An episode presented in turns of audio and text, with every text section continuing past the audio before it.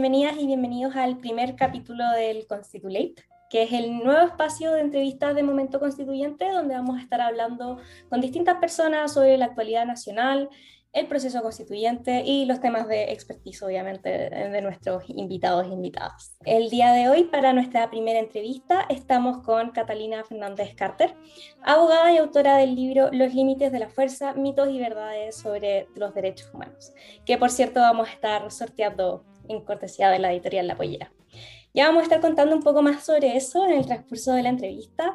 Eh, Catalina, muchas gracias por estar aquí con nosotros en nuestra primera entrevista, como decía. Y para ya partir un poco con la entrevista de lleno, te cuento que vamos a tener un par de secciones, con la primera siendo un espacio para que tú te presentes en tus propias palabras. Tu historia, tus hobbies, lo que tú quieras.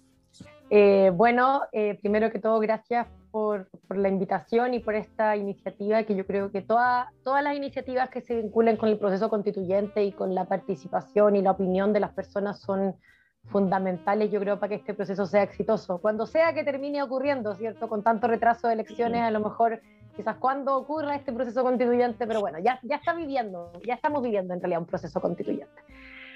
Eh, así que bueno, presentarme, eh, bueno, soy Catalina, eh, soy abogada de la Chile, me he especializado en temas de derecho internacional, derechos humanos, derecho penal internacional, etc. estuve un tiempo fuera de Chile, estuve de hecho viviendo dos años en Europa haciendo mi magíster y después trabajando allá, así que de hecho me perdí parte importante del periodo del estallido, lo tuve que vivir a la distancia, lo que no sé, para las personas que han tenido la oportunidad de vivir fuera, es bien eh, difícil para uno como chileno ver que en el país está pasando algo importante eh, y uno no puede aportar de alguna manera. O sea, eh, no es que yo pudiera haber hecho un gran cambio, ¿cierto? Pero tenía tantos amigos abogados que estaban trabajando en comisarías o, trabajando de distintas formas en, en, lo que estaba pasando y uno se sentía un poco impotente. volví a Chile este año, eh, perdón, el año pasado, ya, ya, ya, no, ya estoy un poco confundida, la pandemia tampoco ayuda a la mantención del calendario. Eh, bueno, saqué este libro sobre derechos humanos del que hablaba recién, que trata de ser como una, un texto para no abogados sobre el tema de los derechos humanos, como entendiendo su importancia para todas las personas, como creo que no son un monopolio de los abogados. Eh, estoy haciendo clases ahora en varias eh, universidades, así que ahora estoy como estrenándome en un nuevo perfil de profesora, que también es, es algo novedoso para mí. Y me gustan mucho los perros. Eh, hay un gato aquí por acá que quizás aparezca en algún momento de la entrevista, pero mi corazón real está en los perros. y bueno, no sé, no, tengo algunos hobbies, pero nada que haya podido realizar mucho en pandemia, así que mi nuevo hobby de pandemia son los Zooms. No, mentira, odio los Zooms. Pero bueno, así todos sobrevivimos eh, en este tiempo. Eso. Y no, hay de otra con los Zooms, ya estamos, vivimos en un Zoom. Sí, yo ya los odio, pero sé que son parte de la vida. Muchas gracias, Catalina, un gusto saber un poco más de ti. Em, y ahora ya estamos pasando un poco a las preguntas más específicas y extensas. Esta sección a nosotros le pusimos Vamos al grano. Vamos a hacer unas preguntas más sobre tu, tu, propia área. Entonces queremos partir como por lo más básico, que es qué son los derechos humanos. Sí, a ver, eh, es difícil a veces dar una definición. Los abogados somos buenos para darnos vueltas y decir, bueno, en realidad, mira, los elementos más importantes. Pero si yo tuviera que hacer como una definición como eh, simple y como más o menos breve, diría que los derechos humanos son ciertas garantías que tenemos todas las personas por el solo hecho de ser personas, sin estar condicionados a lo que hagamos, a cómo nos comportemos, a dónde hayamos nacido o cuál sea nuestro color de piel o nuestra religión, ¿cierto? Que tenemos solo por nuestra condición humana y que establecen respecto del Estado una serie de obligaciones. Entonces el Estado tiene que respetar, tiene que proteger y tiene que garantizar esos derechos que todas las personas tenemos eh, solo por serlo, solo por nuestra condición humana y nuestra dignidad. Perfecto. Y bueno, tú publicaste tu libro de los límites de la fuerza, mitos y verdades de los derechos humanos. Eh, ¿Cuáles crees que son estas principales verdades y mitos que sabemos del tema? Sí, el concepto de los derechos humanos, eh, yo explico esto en el libro, es un concepto en sí mismo muy persuasivo, ¿cierto? Nadie quiere estar en el lado contrario a los derechos humanos. Entonces siempre queremos hacer como que nosotros somos los del lado correcto y nuestros contrincantes políticos son los del lado de las violaciones a los derechos humanos. Entonces, ese carácter como persuasivo, yo lo llamo en el libro como una especie de comodín, como que en el fondo te hace ganar la partida, hace que sea un concepto muy manipulable, eh, porque si queremos siempre traerlo, digamos, a nuestro bando, vamos a prestarnos para manipulaciones. Eh, entonces, a propósito de eso es que surgen eh, estos mitos que, que, yo no inventé, son, son puras cuñas que hemos escuchado en la opinión pública, sobre todo a partir del 18 de octubre, ¿cierto? Eh, ciertas frases típicas que, que, mucha gente después me ha dicho, oye, esta la escuché tantas veces en conversaciones familiares, ¿cierto? Eh, como esta idea de que qué pasa con los derechos humanos de los carabineros, o esta idea de que los derechos humanos son solo para los delincuentes, o que hay que salirnos de la ONU, ¿cierto? Todas esas cosas que escuchamos, eh, quizás no solo el 18 de octubre, pero sobre todo a partir de, esa fecha. Y eso, esas cuñas, digamos, eh, las usé como una excusa para, primero, obviamente, desmentirlas, porque, porque son mitos, porque son falsas, pero no solo eso, sino también tratar de, a propósito de eso, explicar, bueno, los derechos humanos no son solo para los delincuentes, porque esto es lo que son los derechos humanos. O, la idea de los derechos humanos de la policía, bueno, así es como hay que entenderlo, como garantía frente al Estado. Y ahí explico por qué, ¿cierto? O por qué importa la ONU, o por qué no tenemos que salirnos. Entonces, el libro busca esa doble dimensión, como desmentir, pero también en el fondo aprovechar de eh, sentar ciertas ideas fundamentales sobre, sobre las verdades, sobre lo que los derechos humanos sí son.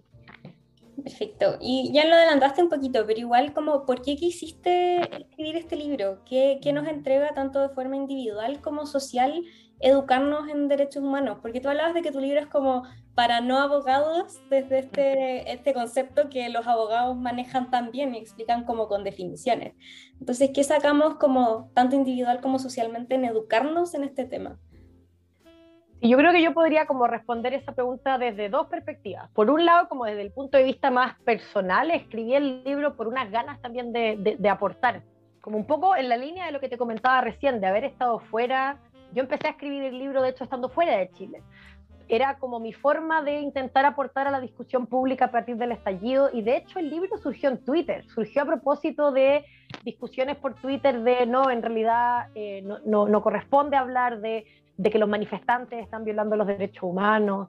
Eh, entonces me di cuenta que esa era como mi forma de, de, de aportar a un debate súper importante que se estaba desarrollando en Chile y que yo por lejanía en el fondo me estaba quedando fuera. Entonces era como mis motivos en el fondo que me, que me, que me entusiasmaron a hacerlo. Cuando la editorial me escribió dije, bueno, esta es una buena forma de contribuir. Y claro, la, es súper común y, y, y, yo creo que es cierto que la gente critique a los abogados porque hablamos en difícil. Nos creemos dueños de un lenguaje secreto eh, que aparte está muy asociado a, a, al abogado que, que, se cree bacán y que, que, se cree superior y que cree que sabe de todos los temas y que el resto de los legos, como llamamos a la gente que no ha estudiado derecho, tenemos una palabra para ello. Es como el muggles, como los muggles de Harry Potter, los que no hacen magia son los legos, los que no saben derecho.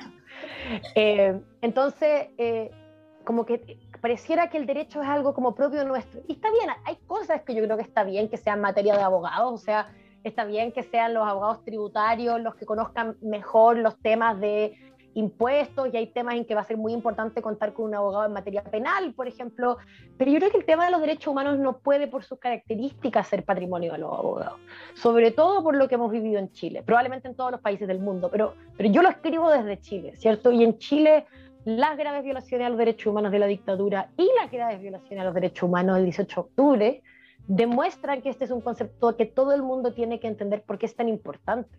Porque solo si entendemos su importancia es que podemos avanzar en evitar que se vuelvan a repetir estos hechos. Entonces, por eso es un libro que no está escrito para abogados. Libros para abogados sobre derechos humanos hay miles, mucho mejores que el mío. Pero yo, yo creía que valía la pena hacer ese esfuerzo de, de tratar de evitar el lenguaje innecesariamente complicado de los abogados. Y eso significa, obviamente, tener que reducir ciertas cosas y no poder explicar con tanto detalle algunos debates muy complicados, pero, pero permite exponer lo principal, para que una persona que no, que no ha estudiado derecho y que a lo mejor encuentra que el derecho es lo más fome del mundo, igual pueda aproximarse eh, a este concepto. Claro, que, que dirige lo de la palabra. Yo creo que eso las personas no, no, no lo sabíamos.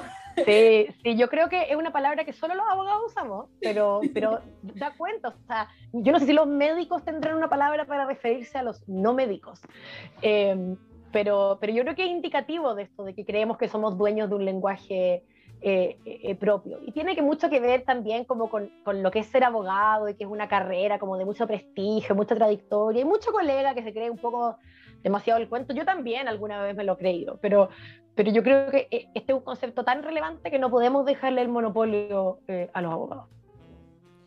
Sí, completamente de acuerdo. Y mm, como pasando un poco a tu propia trayectoria personal, eh, sabemos que fuiste becaria judicial eh, de la Corte Internacional de Justicia y asistente legal del juez Antonio Casado. No sé si lo estoy diciendo bien porque no soy tan buena con lo... Cansado, es como, es como estar cansado. y como que no lo leí y me, me costó un poquito en su momento. Súper bien, no hay problema. Eh, bueno, pero que estuviste de asistente legal de él en casos involucrando reparaciones por graves violaciones al derecho internacional de los derechos humanos y al derecho internacional humanitario. Eh, ¿Cómo fue esa experiencia? Eh, ¿Qué aprendiste de ella? Sí, bueno, yo estuve un año en la Corte Internacional de Justicia, eh, que para alguien como mí era como el sueño del pibe, o sea, como una oportunidad tremenda de trabajar en ese tribunal tan bonito que hemos visto en la tele por los casos Chile-Bolivia, Chile-Perú, ¿cierto? Un palacio donde, donde se llevan adelante la disputa entre Estados y a mí que me gustaba tanto el tema del derecho internacional, eh, era una oportunidad como invaluable, o sea, sigue siendo un hito súper relevante en, mi carrera. Eh, pero el tema de, que, esto igual es, es, interesante, la Corte no solamente ve casos como los casos como tradicionales que uno puede pensar, entonces la, la diversidad de cuestiones que me tocó ver fue tan variada que pasaba desde delimitación marítima, parecía un poco el caso Chile-Perú, hasta este caso que comentabas tú sobre eh, reparaciones por graves violaciones a los derechos humanos y derecho internacional humanitario, que es un caso entre eh, el Congo y Uganda. Sea, ahí la Corte, por ejemplo, ya declaró que Uganda había como cometido estas violaciones y ahora hay que ponerle un monto a, la reparación que en el fondo tiene que, que realizar. Eh, entonces, un caso como, ese y tantos otros casos más son, tan interesantes porque, por un lado, está todo el tema legal, ¿cierto? Que a lo mejor solo a mí me interesa, pero a mí me gusta mucho, ¿cierto? De las discusiones sobre el derecho internacional. Pero, por ejemplo, ese caso en particular tiene que ver con cómo reparamos estos daños que ya se produjeron. Por ejemplo, en ese caso, eh, hay que reparar cuestiones como la destrucción del medio ambiente. ¿Cómo tú reparas eso? ¿Cómo le pones un precio? O las personas que murieron o también, por ejemplo, por las características de los países involucrados, por ejemplo, hasta muertes de animales, y, en el fondo como animales que habían sido habían muerto como consecuencia de ese conflicto. Entonces, ¿cómo le pones un valor a un animal? Esto no es un zoológico, no es como comprar un elefante, ¿cierto? Es un animal salvaje y un ecosistema que está siendo destruido. Eh, este caso, en todo caso, sigue, sigue pendiente ante la Corte, pero es una oportunidad también de tratar de como la discusión súper académica que uno puede tener en la sala de clases de, ay, sí, muy interesante la discusión sobre la violación y tratar de ponerle una aplicación práctica, ¿cierto? En, en, personas concretas que vieron, que fueron víctimas de esas violaciones, en, en ecosistemas, ¿cierto? Que se vieron afectados por, por estos hechos en un conflicto armado súper complejo. Entonces fue una experiencia muy, muy bonita para salir un poquito de la sala de clases y para moverte un poquito más a la realidad, cómo funcionan realmente estas disputas, cómo cómo razonan los jueces, cómo deciden. Pero el rol de un juez, no solo en nivel internacional, en general es tan interesante como cómo piensa, cómo lee, cómo dice, ah, sí, mm, yo creo que esta parte tiene razón, o en este punto tengo algunas dudas. Entonces, es una experiencia yo creo que súper como eh, instructiva para uno, eh, sobre todo para mí, que yo llevaba como muy, muy en la teoría y poco en la, en la aplicación práctica. Suena súper interesante como, como experiencia. Y, muy fuerte igual tener que ver esa clase de, de casos, como, como, que uno igual no se lo imagina estando desde, desde fuera del mundo de lo legal y del derecho. Em, pero, y ya nos, como ya me contestaste un poco esto eh, respecto a la importancia de educarnos sobre los derechos humanos, pero teniendo en cuenta lo, lo que hemos hablado y tu propia experiencia, eh, ¿Por qué es importante tener en cuenta esto, sobre todo en el contexto del proceso constituyente, que como tú dices está medio ahí trancado con la pandemia a las fechas, pero que sigue andando? Sí, yo creo que em, el tema de los derechos humanos es fundamental en el proceso constituyente. Y yo sé que todo el mundo dice esto, pero yo creo que hay que, hay que ahondar un poquito más en por qué. Y el por qué, yo creo, el por qué más fundamental, más allá de los tratados internacionales, que puede ser mi obsesión particular, como hay que actualizarnos en virtud de los tratados internacionales, yo creo que eso es cierto, pero más allá de eso es que el proceso constituyente nace en un contexto de graves violaciones a los derechos humanos. Ese es su origen. Solo así se produce Probablemente si el estallido de octubre no hubiera tenido las características que tuvo y no se hubiera producido la grave crisis de violación a los derechos humanos, quizás no se habría generado la necesidad para las autoridades políticas de tomar esta decisión de poner fin a la constitución del 80.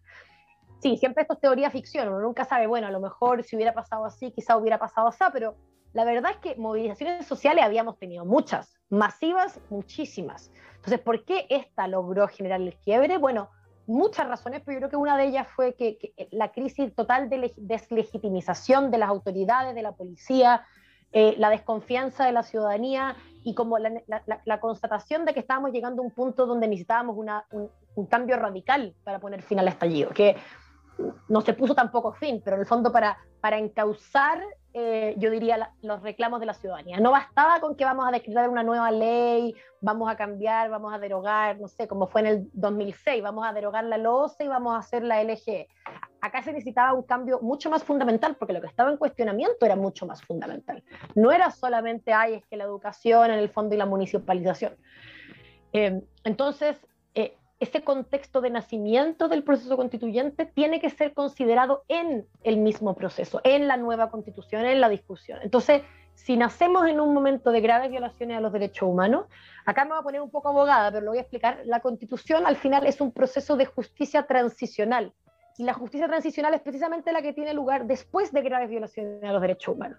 Es la forma en que un Estado en el fondo pasa al momento de graves violaciones a lo que viene después y en el fondo al desarrollo en democracia.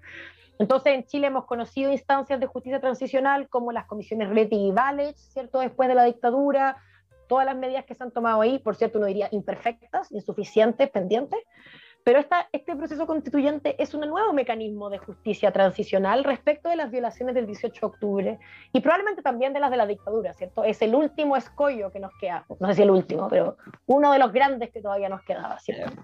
Eh, entonces, eso hace que los derechos humanos sean tan importantes y yo creo que tienen que ser un eje y no solo en una lista de derechos, que va a ser muy importante y cada constituyente te va a decir qué nuevo derecho quiere agregar a la lista, muy importante, pero aún quizás más importante, ¿cómo las vamos a garantizar?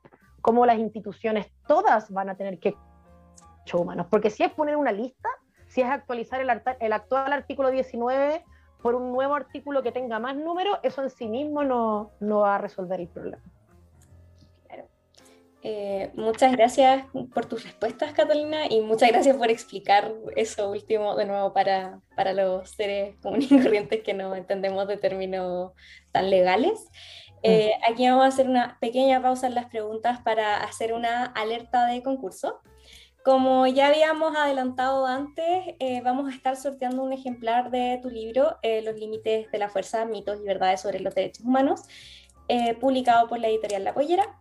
Y todo lo que hay que hacer para concursar es darle like y comentar la publicación de esta entrevista.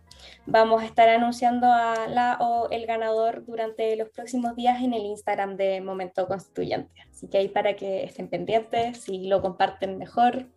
Y así vamos viendo para poder sortear el libro y seguir instruyéndonos sobre este tema. Eh, después de ese pequeño spot publicitario, vamos a pasar a nuestra siguiente sección, que es el ping-pong. La idea de esto, como te explicaba antes, es que te voy a decir unos conceptos que puede que suenen como hartos, pero se va a pasar muy rápido. y la idea es que respondas con lo primero que se te venga a la mente, sin pensar más allá. Así que partimos. Chile. Injusto. Tu sueño hecho realidad.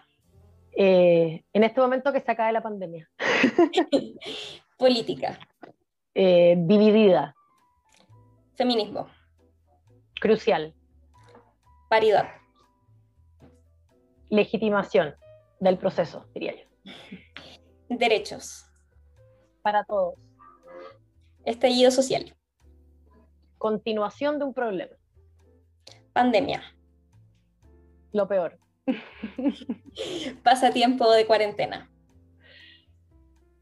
Gilmore Girls. Es una serie de Netflix. Constitución. Nueva. Democracia. Representativa y participativa. Campañas electorales. Muchos de los mismos de siempre. Convención constitucional. Paritaria, representativa y fundamental.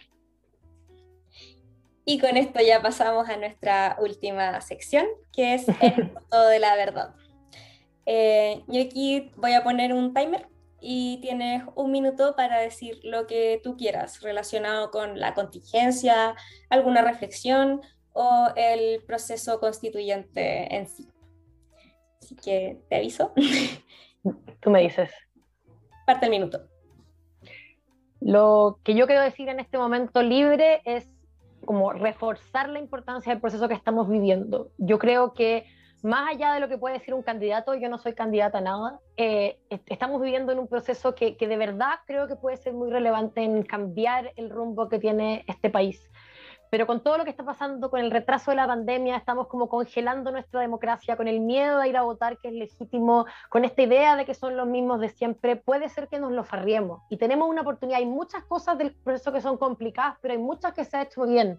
Tenemos una convención paritaria con pueblos indígenas, con escaños reservados para personas con discapacidad, con muchos independientes.